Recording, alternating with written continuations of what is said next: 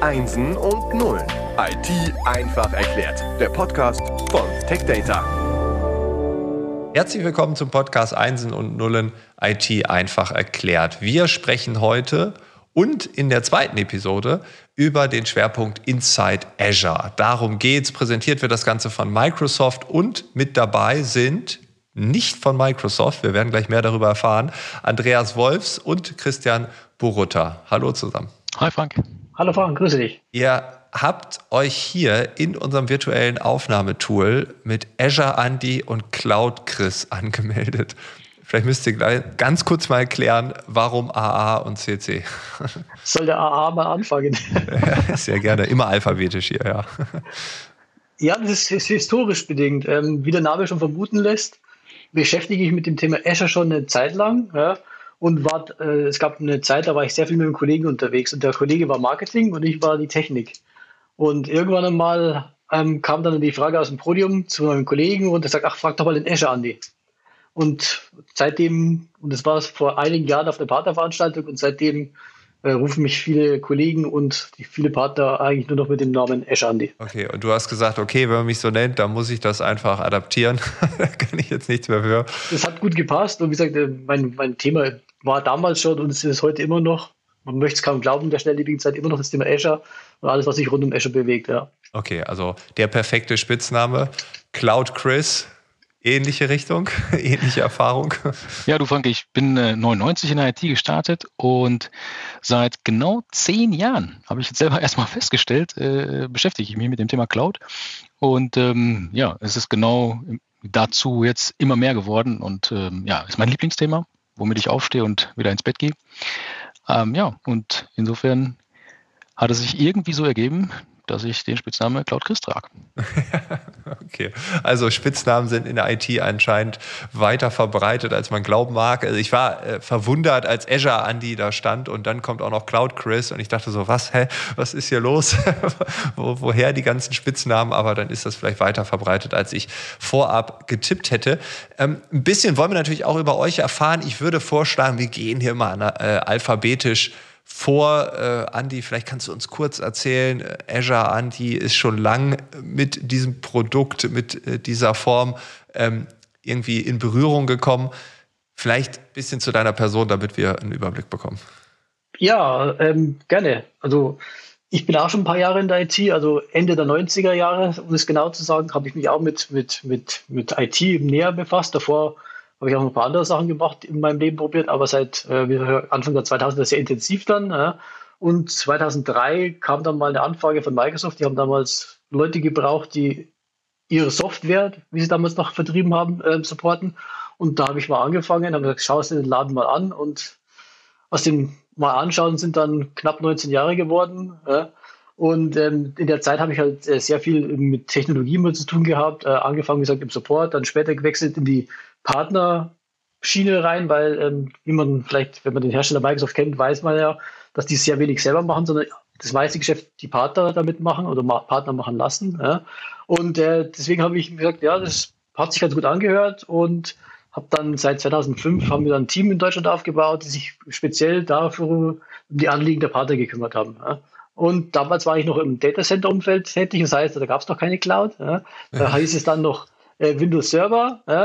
Und dann kam dann irgendwann die Virtualisierungsschicht mit dazu. Also das heißt dann, also die Virtualisierungsschicht von Microsoft heißt dann Hyper-V. Da haben wir halt sehr viele ähm, Partner, das haben wir damals schon evangelisieren müssen, warum sie Hyper-V nehmen sollten und nicht VMware, der damals schon gesetzt war. Ja. Und ja, es war im Oktober 2008, da hat unser damaliger ähm, Technologievorreiter, der Ray Ossi, ähm, auf der, auf der Cloud-Konferenz das erste Mal unsere Windows Azure Plattform vorgestellt. Ja. Und da hat man doch gar nicht sich vorstellen können, was daraus, äh, was das sein soll. Ja. Und ganz ehrlich sagen, ich habe das auch gar nicht so richtig ähm, ernst genommen damals. Ja.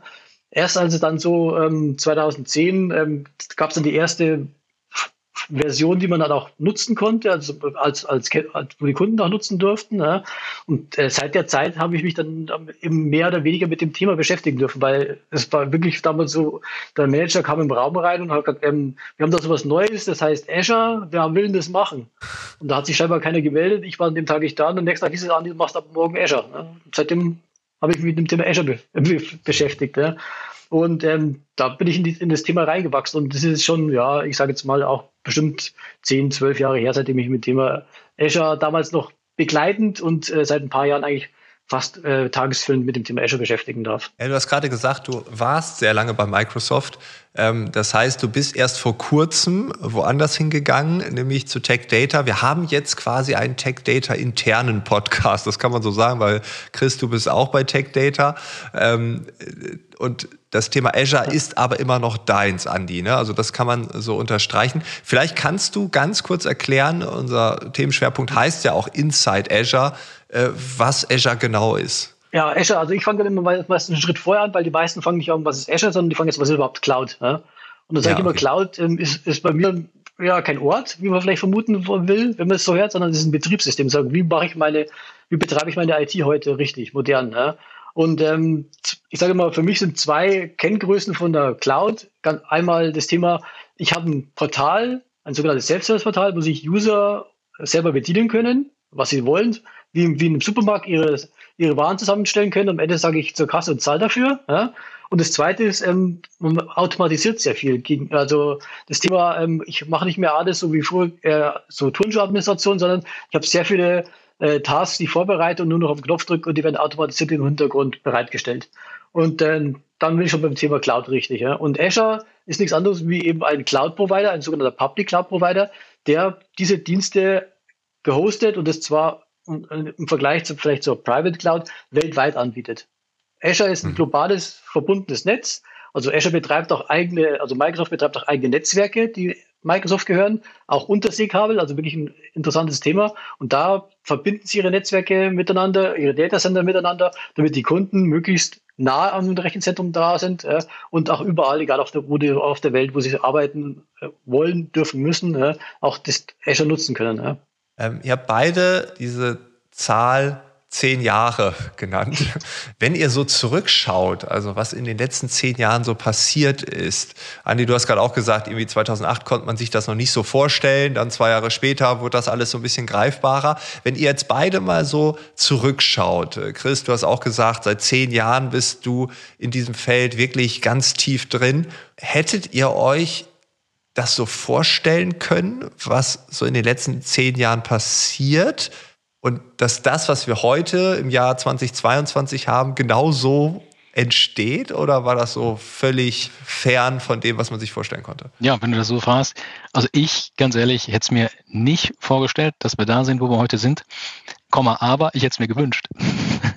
also okay. tatsächlich, ähm, die Entwicklung äh, ist gut, dass es, es sie gibt, dass sich Technologie weiterentwickelt. Jetzt müssen wir uns halt auch noch vom Mindset dementsprechend weiterentwickeln und äh, dem Ganzen auch äh, Gehör schenken. Und ja, also ich, ich finde es äh, atemberaubend, die Geschwindigkeit, wie sie zugenommen hat. Aber um nochmal auf den Punkt zu bringen, um deine Frage zu beantworten, ich hätte so nicht erwartet, äh, dass wir da heute sind, äh, wo wir sind. Also mit dem Blick von vor zehn Jahren auf heute, muss ich sagen, alle Achtung, ähm, die Entwicklung übertrifft meine Erwartung definitiv. Kann ich nur zustimmen. Also wie gesagt, ich musste mich, ich, nein, ich durfte mich damals mit dem Thema Windows Azure beschäftigen. Ja. Und äh, wenn man zurückgeht in der Anfangszeit, war das sah das ja noch ganz anders aus. Also es war sehr sperrig, also es gab auch keine grafische Oberfläche oder nur eine sehr abgespeckte grafische Oberfläche. Das heißt, man musste sehr viel schon damals mit äh, sogenannten PowerShell arbeiten, also Command-Line-Interface. Und ähm, der, die Partner, mit denen ich mich meistens da äh, unterhalten habe zu der Zeit und auch heute noch, äh, kommen aus dem SMB-Markt, ja, also dieses Small- und Mid-Market-Medium. Ja, und die sind dann eher so, dass sie, sie gerne mal was sehen wollen. Das heißt, eine grafische Oberfläche. Auch am Windows-Server zum Beispiel ist der immer noch sehr beliebt, äh, die grafische Oberfläche. Und die gab es bei diesem Azure damals nicht wirklich. Also es gab zwar eine grafische Oberfläche, aber die war grottig, die war langsam und äh, mit der konnte man nicht richtig anfangen. Wenn man was machen wollte, musste man immer in die PowerShell reingehen. Deswegen habe ich mir damals gedacht, also ah, nee, ich glaube nicht, dass das was für meine Partner ist. Also das war wirklich ganz, ganz, ganz komisch. Ja? Und es hat sich Gott sei Dank, wie der Chris schon sagt, äh, rasant schnell entwickelt und ist, äh, ich konnte es mir aber auch nicht vorstellen, wie wohin der Trend geht. Also muss ich ganz ehrlich sagen, was wir heute äh, in der Cloud äh, für Dienste bereitstellen können, egal ob das jetzt eine Microsoft ist oder ein anderer Hypervisor, das ist schon äh, sehr, sehr, sehr mal, brutal. Äh, also konnte man sich damals nicht vorstellen. Überhaupt nicht. Ja, ich meine, wenn man allein sich vorstellt, äh, mein erster Kontakt mit der Cloud war ja wahrscheinlich die E-Mail, würde ich sagen. Also so ein klassisches GMX oder so ein Web.de-Account. Und äh, da hat man es genutzt, aber man hat sich noch keine Gedanken gemacht, das ist in der Cloud. So, man hat es einfach als Service genutzt. So. Und ich glaube, das geht ganz vielen Menschen zu dem Zeitpunkt genauso und eventuell auch heute noch, oder? Ich hatte auch damals mir einen GMX-Account angelegt, ne, aber ein Yahoo-Account inzwischen und, und so weiter. Aber so wirklich äh, mir bewusst gemacht, dass ich da äh, ja. Cloud Services nutze, also wirklich einen Dienst aus der Cloud. Äh, ich habe mir halt keine Gedanken gemacht, dass ich mir irgendwo einen, einen 24 x 7 verfügbaren Rechner hinstelle und da irgendwie einen Mail-Dienst drauf habe oder so. Nö, also hat man einfach so ehrlich genutzt und hat sich auch gar keine Gedanken gemacht, wo sind meine Nö. Daten oder so, ne? also gar nicht. Du hast es eben ja schon gesagt, ne? es hat ja dann was mit dem Mindset auch zu tun. Also wie gehen wir damit um? Erstmal wissen wir alles, was wir da machen, also schauen wir hinter diese berühmte Oberfläche und dann natürlich auch, die Technologien entwickeln sich immer weiter, aber wie kommt das Mindset, die Einstellung, die Haltung überhaupt mit, oder? Also das ist ja wahrscheinlich ein riesiger Brocken. Absolut. Also wenn wir jetzt zum Beispiel in einem Zeitalter geboren wären, wo es ein Rechenzentrum on-premise, also vor Ort gar nicht gibt, sondern quasi wir unser IT-Leben beginnen mit dem mit der Cloud, ähm, hätten wir, glaube ich, viele Diskussionen nicht.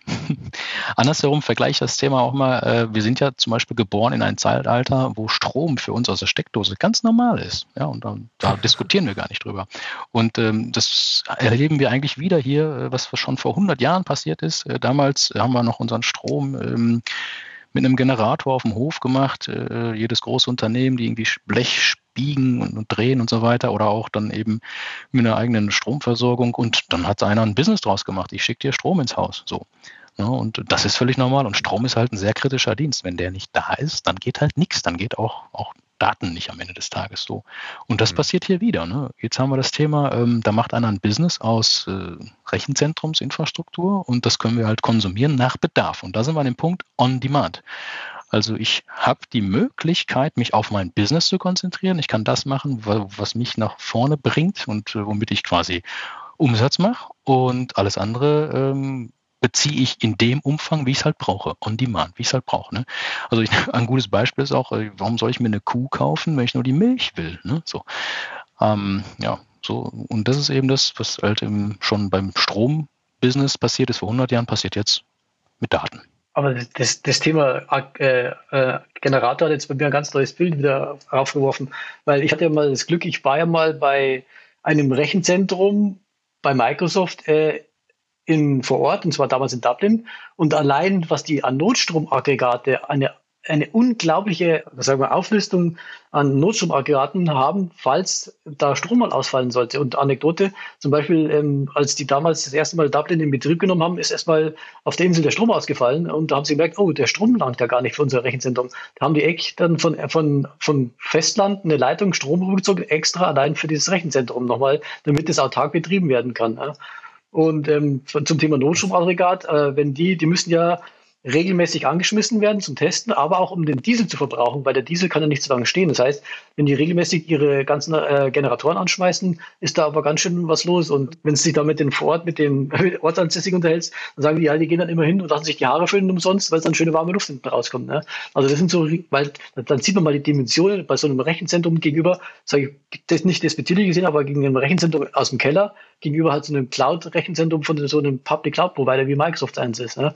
Und diese Dimensionen ähm, erlebt man halt wirklich nur, wenn man dann wirklich mal, so wie ich, äh, vor Ort ist und mal diese Weite sieht, wenn man auf einem, wir hatten damals in Dublin auch noch schönes Wetter, also sehr, sehr selten äh, in Dublin. Ja, man sagen. Da konnten wir dann aufs Dach steigen und haben gesehen, was für, eine, was für ein Feld, äh, wie das ist. Das sind wirklich, also die meisten kennen ja vielleicht noch einen Flugplatz, so einen Hangar und da stehen etliche Hangars voll mit Servern. Also das ist schon beeindruckend, wenn du sowas gesehen hast. Ne? Ja, auch etwas, worüber wir uns keine Gedanken machen. Also dann, ja, sind irgendwo Server, Farmen oder was man dann irgendwie so äh, dann hört und dann macht man sich so, ja, so ein Keller voll mit Rechnern irgendwie. so. Aber wie das dann wirklich dann in der Breite aussieht, ähm, ja, es gibt ein in der IT, glaube ich, relativ weit verbreitetes Beispiel mit einer Pizza. Also ähm, man kann sich selbst da äh, eine Pizza äh, ja, aufbacken oder man bestellt eine. Ist das auch dieses äh, Beispiel, was ihr gerne nehmt oder was euch bekannt ist? Mir ist es schon an verschiedenen Stellen schon mal über den Weg gelaufen. In der Tat, und das benutzen wir immer sehr gerne als, als, als Vergleich weil ich sage, in der Cloud hast du ja verschiedene äh, Dienstmöglichkeiten. Also du hast so, äh, ich fange jetzt mal ganz äh, bisschen technisch an, nämlich mit sogenannten Infrastructure as a Service Diensten, also IaaS, sagen wir da gerne dazu, ja? mhm. oder diesen Plattform as a Service und dann gibt es diesen Software as a Service. Und Software as a Service ist das schöne Beispiel, das ist das E-Mail aus der Cloud. Ja? Und annektiert dazu äh, habe ich die Möglichkeit, ähm, als Vergleich zu bringen, ähm, wenn ich dann gerne Lust auf Pizza habe, gibt es verschiedene Möglichkeiten, wie ich mir die angedeihen lasse. Ja? Und äh, traditionell hergestellt, also on-premise, äh, brauche ich dazu natürlich einiges. Ich muss einkaufen gehen, ich muss die Zutaten kaufen, ich muss den Teig machen, ich muss die Pizza belegen, ich muss sie in den Ofen schieben. Äh, dann darf ich es essen und am Ende des Tages muss ich doch den Abwasch wieder machen, weil dann muss ich das ja. Geschirr und den Teller wieder abwaschen. Ne? Und dann kommt die sogenannte Infrastruktur. Äh, da spare ich mir nämlich ähm, praktisch das Einkaufen gehen, weil dann nutze ich schon den, den, den Teig, den fertigen, beleg sie noch, schiebst in den Ofen rein und, und esse dann nur noch. Ja? Und dann kommt Plattform. Ja? Plattform ist dann, vergleiche ich immer ganz gerne, ich rufe ruf an ja? und lass mir die liefern, meine Pizza, die ich gerne haben will. Ja? Und last but not least, äh, wenn ich auf alles keine Lust habe, ich will es möglichst bequem haben, gehe ich zum Italiener meiner Wahl, bestelle meine Pizza und gehe wieder nach Hause. Und am Ende des Tages bezahlen muss ich überall. Ja? Und das ist das, was eben gleich bleibt. Bloß halt, für was ich bezahle, ist dann nämlich der große Unterschied. Ne? Wie viel ich mir Gedanken machen muss. Ja? ja, natürlich muss man sagen, dass dann der Besuch beim Italiener wahrscheinlich ein bisschen teurer ist als die Tiefkühlpizza oder wenn ich alle Zutaten selbst mache. Äh, das ist wahrscheinlich dann häufig auch ein Argument. Richtig. Und ähm, das Schöne ist immer, ähm, es, man vergisst ganz gerne beim traditionellen die sogenannten sind ja eh schon da Kosten, nämlich ähm, ich brauche einen Platz für, für den Pizzaofen, ja, das heißt, ich, muss mal Miete zahlen im Normalfall, ja, das heißt, das muss ich mit einberechnen, dann habe ich ja die Stromkosten, da muss ich vielleicht auch nochmal für die für ein angenehmes Klima sorgen, das muss entweder heizen oder kühlen, ja, und das vergisst man ganz gerne. Gegenüber dem Besuch beim Italiener, wo ich alles fertig vorfinde, Wohlfühlklima, ja, und das, wenn ich gegenüberstelle, komme ich da auf ganz andere Preise, wenn ich diese ganzen sind ja eh schon da Kosten mit einberechne. Ja, okay, das ist ein schöner Begriff, sind schon eh da Kosten. ich muss jetzt so vorstellen, so eine klassische Mietwohnung, so ein äh, Backofen, äh, der nimmt irgendwie einen Quadratmeter in Anspruch, da könnte ich ja auch monatlich die Miete einfach mal durch 80 oder 100, keine Ahnung, was man heute so an Wohnungen hat, dann umrechnen. Da kommt schon mal irgendwie wahrscheinlich ein Zehner obendrauf und dann pro Mahlzeit, die ich damit koche. Ja gut, also ähm, ja, ja, da ist, ist, dann wieder der Blickwinkel ein anderer auf einmal. Ja, okay. Und dann die Hausratversicherung müsste ich auch noch umlegen. Das wird komplex, das wird niemand machen, aber im Prinzip, äh, ja, das tatsächlich habe ich äh, mir die Frage mal gestellt, was ist mit den Kosten? Aber ja, wenn man das so umrechnet, ja, vielleicht hast du recht. Ja, und wie gesagt, ich sage immer, die Königsdisziplin ist auf, eine, auf einen vernünftigen Preis zu kommen. Und da sind wir ganz beim Thema, was sind denn die Vorteile der Cloud? Ja? Und da bin ich da ganz schnell beim Thema, ähm, Cloud hat den großen Vorteil, ich habe keine Vorabkosten oder keine Investitionskosten, sondern ich habe nur Betriebskosten. Ja? Also dieser Wechsel von äh, äh CAPEX zu OPEX, ja? den Wechsel muss ich halt, äh, und das ist das, was der Chris vorher gesagt hat, das ist der Mindset. Ja? Der, sagen wir mal, wenn man mit der IT aufgewachsen ist, so wie wir, da hat man halt dieses traditionelle Denken. Und davon muss ich mich komplett rauslösen, wenn ich die Vorteile der Cloud wirklich um, umfassend äh, nutzen will. Ja? Äh, und da kommt es dann ganz klar wieder in, dem, in, das, in das Thema rein, äh, wie fange ich denn an mit der Cloud? Und äh, da haben auch, habe ich aus vielen Gesprächen gelernt, die, wo ganz groß angefangen haben, sind meistens gescheitert. Äh, die, wo vernünftig rangegangen sind, sich rausgesucht haben, wo macht es denn Sinn für mich am meisten, die Cloud zu nutzen, die sind heute noch dabei. Und die haben es die verstanden. Die haben sich die äh, Workloads rausgesucht, wo sie gemerkt haben, ja, da habe ich den meisten Vorteil. Und das sind halt klassischerweise so Workloads, die entweder ähm, nicht äh, rund um die Uhr laufen müssen, also 24 mal 7 betrieben werden, sondern die auf Bedarf also heißt ja auch Pay as you go ganz schön in der Cloud. Ja? Äh, nämlich ähm, die Hauptkostentreiber sind halt nun mal äh, Infrastrukturkosten. Ja? Das heißt, ähm, das sind zum Beispiel Kosten wie Compute und äh, CPU, ja, also und Memory. Und die fallen halt nur an, wenn ich den Workload wirklich nutze in der Cloud. Und das kann ich halt sehr gut bestimmen. Äh, Beispiel, wenn ich halt so eine Testumgebung habe, die, wo ich was testen will, die läuft ja nicht 24 mal 7, sondern die fahre ich hoch, dann teste ich irgendwas ja, und dann fahre ich es wieder runter. Und das ist genau der Vorteil, den ich verstehen muss, dass diese Kosten dann nur anfallen, wenn ich sie wirklich aktiv nutze. CAPEX to OPEX, äh, Capacity to Operation.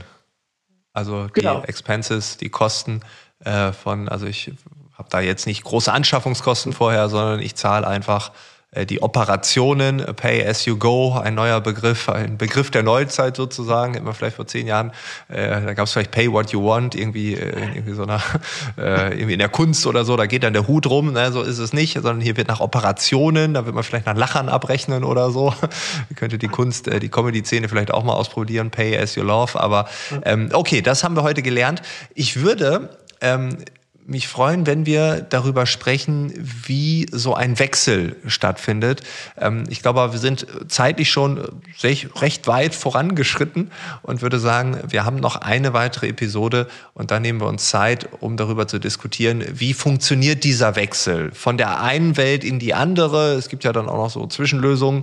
Ähm, ich glaube, darüber werden wir auch reden. Und ich bedanke mich erstmal für diesen ersten Aufschlag und bin gespannt, was dann in der nächsten und gleichzeitig auch letzten Episode zu diesem Schwerpunkt dann noch so kommt. Vielen Dank euch beiden und dann bis bald. Danke dir, Frank. Danke dir. Bis bald, Frank.